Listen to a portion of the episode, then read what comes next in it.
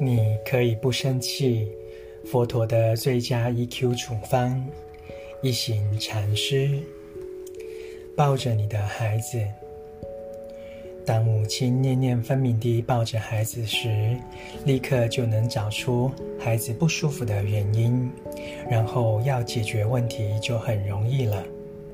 如果是发烧，只要给些退烧药；如果是饿了，就给些温牛奶；如果是尿布太紧，就把尿布放松。身为修行人，我们也要如此做，需念念分明地拥抱愤怒，心才能获得解脱。当我们不断练习念念分明地呼吸与走路，就像是为愤怒唱了一首摇篮曲。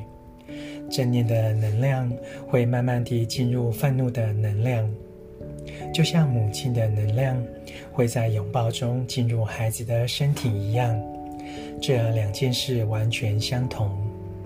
如果你知道如何念念分明地呼吸、微笑与走路，一定能在五到十五分钟之内获得心灵的解脱。朗读，你可以不生气。佛陀的 EQ 最佳 EQ 处方。